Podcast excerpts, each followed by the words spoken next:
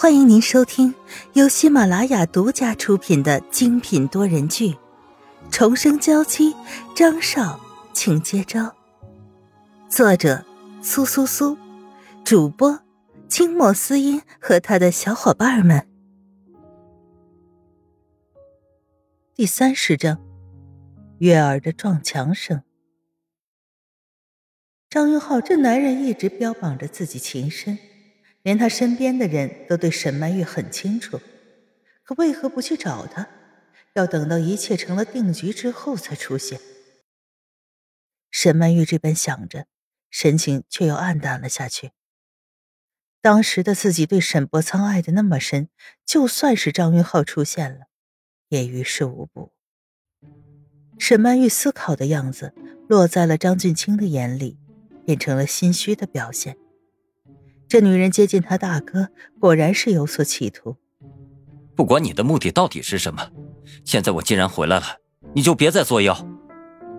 张俊清气急，伸出拳头想砸在沈曼玉的身上，可还是转而砸在了墙上。我希望你不要让我抓到。就算是很有弹琴天赋又如何？只是一个居心不良的女人。沈曼玉自然不会为自己辩解。张俊清误会了又怎样？只是一个无关紧要的人。有些呆愣的看着钢琴，看看时间也差不多了，盖好了钢琴走出去。现在这个房间是他的，也不是他的。太太，我刚刚就一直没见到您，二少爷回来了。说起来，你们还没见过吧？沈曼玉尽量不让别人看到自己，可刘姨还是一眼就看到她了，很高兴的走过来要介绍她认识张俊清。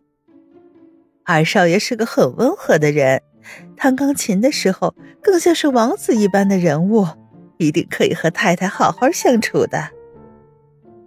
沈曼玉被刘姨硬拽过去，看着沙发上的男人，淡淡的尴尬流转在他们之间。嗯。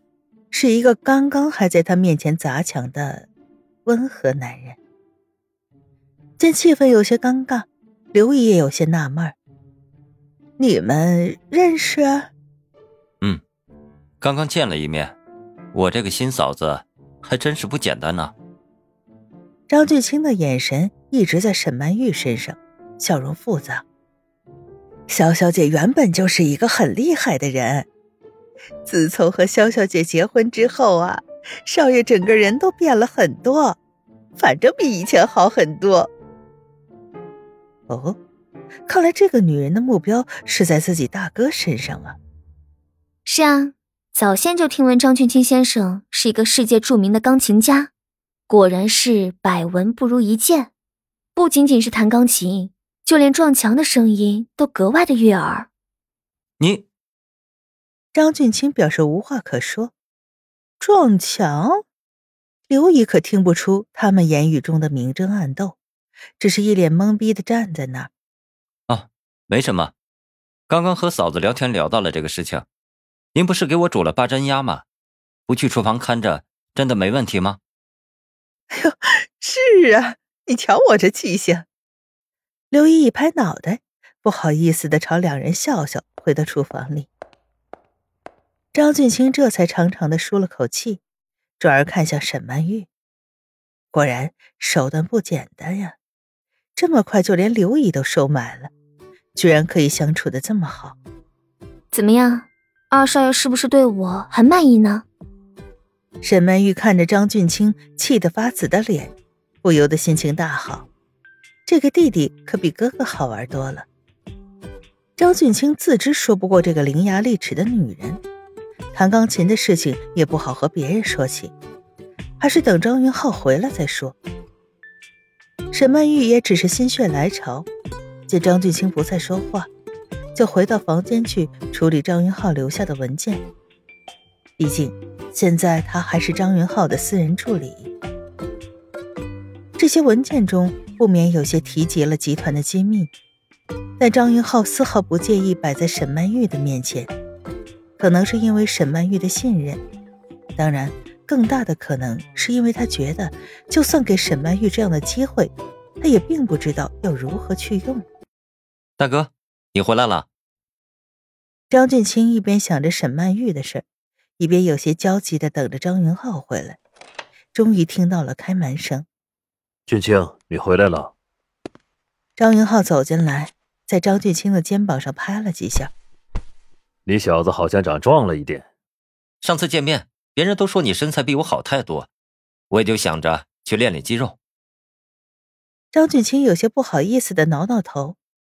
张云浩一直都是他的目标，不管在哪个方面都是。是的，男子汉就应该有个好身体。你先前太瘦了。虽然张俊清并不是他的亲弟弟，但这个弟弟对他的尊敬丝毫不减。加上小时候一直生活在一起，有个弟弟对自己盲目的崇拜，似乎也不错。集团的事情很忙吗？兄弟俩坐在沙发上，有一搭没一搭的聊着天时间过得很快。好了，你先在这里待一会儿。等会儿刘姨会叫我们吃饭，我先进去休息一会儿。在张云浩进书房不久，张俊清就看到了沈曼玉也跟随着进去了。这是怎么回事？他搁那书房，那个女人怎么轻易就进去了？啊，少爷啊，一直都有偏头疼的毛病，你也知道。还好太太会按摩，所以每天回来呢。太太就会给少爷按摩一段时间，让他可以好好休息。按摩吗？这女人还真是做了不少的准备，竟然连大哥有偏头疼这样的事情都查到了。我一开始也很诧异，但是一直都没出什么事儿，倒是少爷和太太的关系越来越好了，少爷身体也变好了。这太太还真是一个神奇的人。刘姨越是对沈曼玉夸奖，张俊清越是觉得她不简单。是啊，自从沈小姐去世以后，少爷就变得很可怕，好像随时都能发狂杀人似的。还好有太太一直陪在他身边，让少爷慢慢从悲伤中走出来，渐渐的也变得越来越有人情味了。你说什么？沈沈小姐去世了？刘姨也看着书房的方向，不由得感叹：不管是少爷还是萧小姐，都是苦命的人。但是现在两个人可以相依为命了，什么都会变好的。沈小姐，刘姨口中的沈小姐，只会是张云浩的梦中情人沈曼玉。可这样的事儿，她竟然丝毫不知。哎，沈小姐是在结婚当天坠楼身亡的。